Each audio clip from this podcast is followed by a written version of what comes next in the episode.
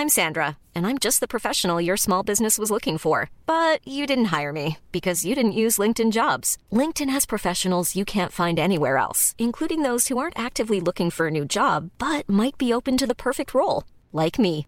In a given month, over 70% of LinkedIn users don't visit other leading job sites. So if you're not looking on LinkedIn, you'll miss out on great candidates like Sandra. Start hiring professionals like a professional. Post your free job on linkedin.com/people today.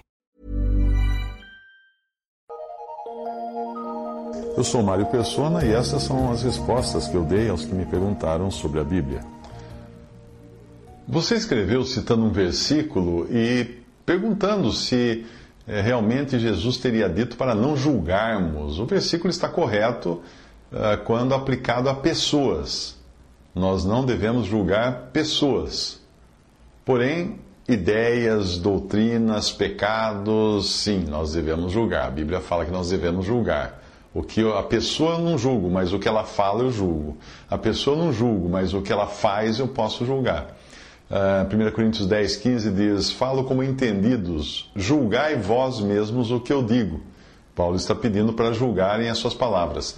1 Tessalonicenses 5, 21, examinai tudo ou julgai tudo, retende o bem. Uh, 1 Coríntios 14, 29, falem dois ou três profetas e os outros julguem. Aí você escreveu, abre aspas, o Evangelho segundo o Espiritismo é o mesmo Evangelho de Jesus, porém nos atemos apenas à parte moral. A novidade que o Espiritismo traz não está no Evangelho segundo o Espiritismo, mas sim nas outras obras, como o Livro dos Mortos. Fecha aspas. Bem, deveras estranha essa atitude, né? Uh, daquilo que existia da revelação de Jesus, o Allan Kardec pensou o que achou conveniente e deixou para basear o grosso da sua doutrina naquilo que seria revelado depois pelos supostos espíritos. Por quem? Por espíritos. Ora, você citou o versículo que fala do Espírito da Verdade como justificativa para o que vem no livro dos Espíritos, plural. Eu devo crer que esse S de livro dos, dos Espíritos para pluralizar o suposto espírito por quem seria revelada toda a verdade, uh, esse S foi Allan Kardec que acrescentou. Ou seja, ele, Allan Kardec justifica que uh, o Evangelho segundo o Espiritismo é revelado pelo Espírito da Verdade. Porém, ele escreve um livro chamado O Livro dos Espíritos, para dizer que esses espíritos, no plural, é que teriam revelado. Então não é o mesmo Espírito Santo do qual a Bíblia fala. A Bíblia não fala de espíritos, fala de o Espírito Santo de Deus, que é Deus também. Uh, aí você escreveu, abre aspas, era necessário o homem adquirir mais conhecimento da vida do planeta para que lhe fossem revelados novos conhecimentos do mundo espiritual. E essa nova revelação do mundo espiritual é o Espiritismo, fecha aspas. Evidentemente, de, de posse desses novos conhecimentos, do mundo espiritual, foi que Allan Kardec escreveu o seguinte, abre aspas, a conformação dos corpos é quase a mesma desse mundo, mas é menos material, menos denso e de uma maior leveza específica. Ao passo que rastejamos penosamente na Terra, o habitante de Júpiter, e ele está falando agora de, dos habitantes de Júpiter, se transporta de um lugar para o outro, roçando a superfície do solo, quase sem fadiga, como o pássaro no ar ou o peixe na água. Isso Allan Kardec escreveu sobre os habitantes de Júpiter. Prazer em conhecer, eu não sabia que Júpiter tinha habitantes, e foi publicado na Revista Espírita de março de 1858.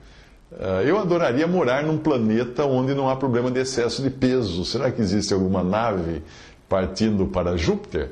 E esse, esse é o conhecimento que ele recebeu dos espíritos mais elevados. Esses espíritos elevados precisam acessar a internet, Wikipedia, essas coisas, porque essas coisas não estão corretamente, eh, não são muito corretas de acordo com o conhecimento que nós temos das coisas. Allan Kardec também fez comentários sobre a atmosfera da Lua. Olha que interessante. Mas isso foi em 1858. Uh, evidentemente, em 1969, quando o Neil Armstrong caminhou por lá, infelizmente essa atmosfera já tinha terminado, não é? Deu um vento e levou. Uh, você escreveu, abre aspas, a lei maior que Jesus nos ensinou, amar o próximo, fecha aspas. Não. O amor do Espiritismo não é amor, porque não é um amor desinteressado. Se a minha salvação depende de eu ajudar o meu próximo, está na cara que eu tenho segundas intenções. Se eu ajudar, eu evoluo. Se eu não ajudar, não evoluo espiritualmente. Então eu vou ajudar porque eu amo tanto esse coitado ali, quero tanto ajudar ele, mas espera aí. Se ele está sofrendo e eu ajudá-lo, eu vou atrapalhar na evolução dele. Ih, agora complicou. No Espiritismo, a boa conduta, as boas obras, o perdão, a misericórdia, etc., são condições para a salvação. No cristianismo, essas coisas são consequências de uma salvação já recebida.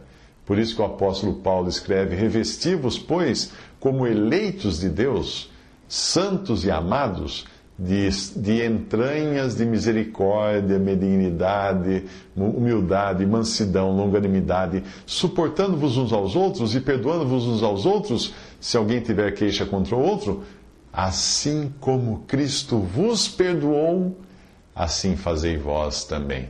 Colossenses 3,12. Veja que não é o perdoar não é uma ação para receber algo, mas é uma consequência de algo já recebido, já ter recebido perdão. Aí você escreveu, abre aspas, ao contrário de doutrinas elitistas, de pessoas que se dizem salvas. Hum. O problema do critério de autorreferência é o que você tem, na verdade. Você analisa as coisas sob a sua própria lente. Na sua concepção das coisas, Salvo é alguém que é bonzinho, é alguém que é caridoso, é alguém que é espírita. E considerar-se salvo, então, seria considerar-se merecedor. Mas será que você não entendeu? Que Cristo veio ao mundo salvar pecadores. Ele não veio salvar gente boa.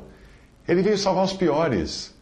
Depois que inventaram aquela história de dar o nome de bom ladrão ao ladrão na cruz que foi salvo, a coisa ficou confusa. Você já viu bom ladrão? Conhece algum bom ladrão? Você já foi assaltado por um bom ladrão? Não era um mau ladrão, era um bom ladrão. Veja o que Paulo escreve sobre essa elite que você chamou de salvos. Deus escolheu as coisas loucas deste mundo para confundir as sábias. Deus escolheu as coisas fracas deste mundo para confundir as fortes. Deus escolheu as coisas vis deste mundo, as desprezíveis, as que não são, ou seja, as, as coisas inúteis para aniquilar as que são as coisas úteis, para que nenhuma carne se glorie perante Ele, perante Deus. 1 Coríntios 1, 27. Isso equivale a dizer que se alguém gritar para um grupo de cristãos, seus loucos, seus fracos, seus vias, seus desprezíveis, seus inúteis, eu e mais outros cristãos vamos gritar assim: presente, estou aqui. Porque é isso que a Bíblia descreve um cristão. É isso, segundo os olhos do mundo. Eu já expliquei para você a diferença entre julgar pessoas e julgar doutrinas. A pessoa que julgo sou eu mesmo. Eu sou um, um pecador salvo por graça. Cristo me salvou, hoje eu sou um salvo dos meus pecados. Agora eu julgo a doutrina espírita, eu não julgo os espíritas. E a conclusão lógica é esta: no Espiritismo, você recebe se fizer. É causa e efeito. Ainda que não exista no indivíduo a intenção de fazer para receber, nós não somos ingênuos, não é? Confesse aí. O apóstolo Paulo escreveu o seguinte: Na minha carne não habita bem algum. Essa é uma premissa de todo cristão reconhecer a sua incapacidade, sua pequenez, sua mesquinhez, seu egoísmo, seu pecado. São coisas que saem do coração do homem que contaminam o homem. Esse princípio moral, por acaso, foi inventado, foi aproveitado por Allan Kardec? Será que Allan Kardec falou que é do coração do homem que saem os pecados, as maldades? Veja no cristianismo, você faz porque recebeu. Você faz o bem porque você recebeu o bem. É por isso que se chama graça, ou favor imerecido. Vou contar uma história para você que talvez explique melhor o que é graça. Era uma vez um leilão de escravos, onde os escravos eram vendidos a vários preços, dependendo da idade, da saúde, da força para o trabalho, etc. Quando foi apresentado um escravo velho, fraco, doente, desdentado, ninguém se interessou, mas todos ficaram surpresos quando ouviram um fazendeiro muito rico gritar um lance com um valor tão alto que daria para comprar todos os escravos à venda. Obviamente, ele acabou arremetendo, arremetendo comprando aquele, aquele pobre escravo, fraco e doente, diante do espanto de todos, inclusive do próprio escravo, que ficou apavorado: o que esse homem vai fazer comigo? Aí ele foi se chegando próximo do, do, do fazendeiro, todo tremendo de medo. Aí o fazendeiro virou para ele e falou assim: Vai embora, você está livre. Aí o escravo tremeu mais ainda e perguntou: Mas senhor, o senhor pagou aquele preço tão alto para me mandar embora, livre? Isso mesmo. Eu paguei um preço alto porque eu queria ter a certeza de que ninguém iria oferecer uma soma maior. Eu quis te libertar porque eu te amei. Eu tive pena de você. Eu comprei a sua liberdade. Pode ir embora para onde você quiser. A partir de hoje você é um homem livre. Nesse ponto, o escravo, caindo aos pés do seu libertador, com os olhos cheios de lágrima, falou com voz forte e resoluta: Senhor, por causa do que o Senhor fez por mim, eu irei, por amor, servi-lo até o fim dos meus dias.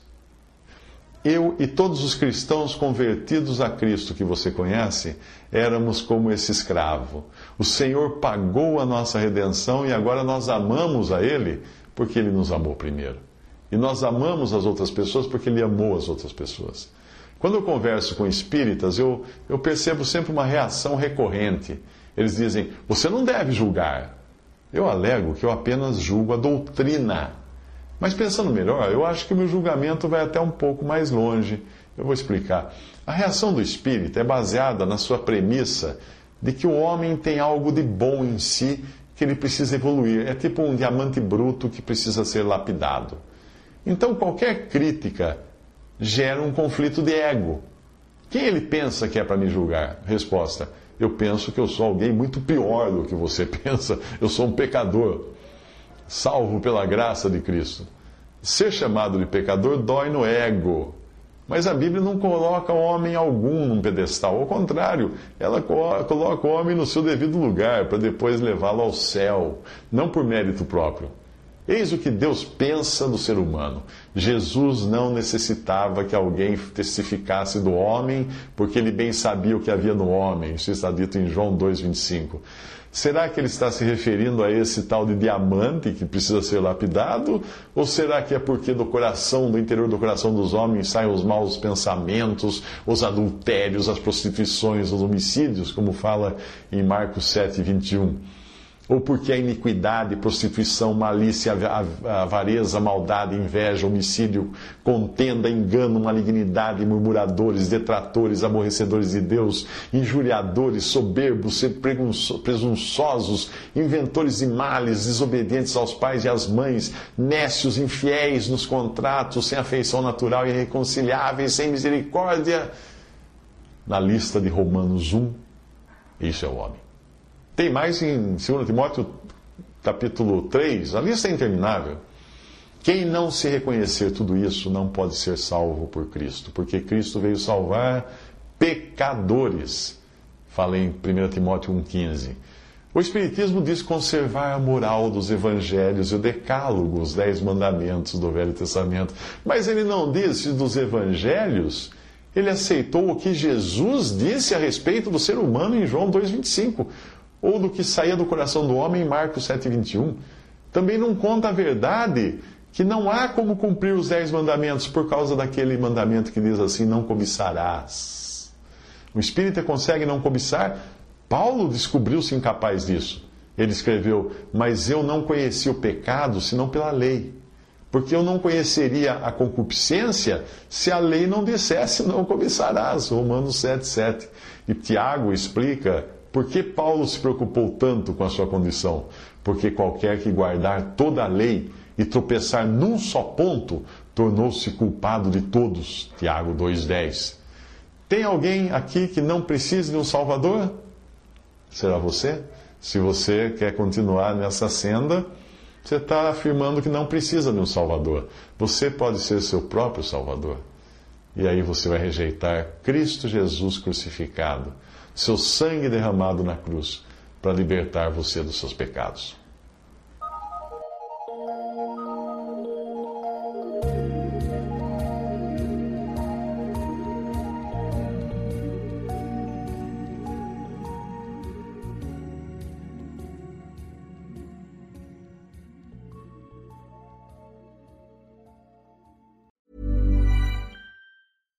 When you make decisions for your company, you look for the no brainers. And if you have a lot of mailing to do, stamps.com is the ultimate no brainer. It streamlines your processes to make your business more efficient, which makes you less busy. Mail checks, invoices, legal documents, and everything you need to keep your business running with stamps.com.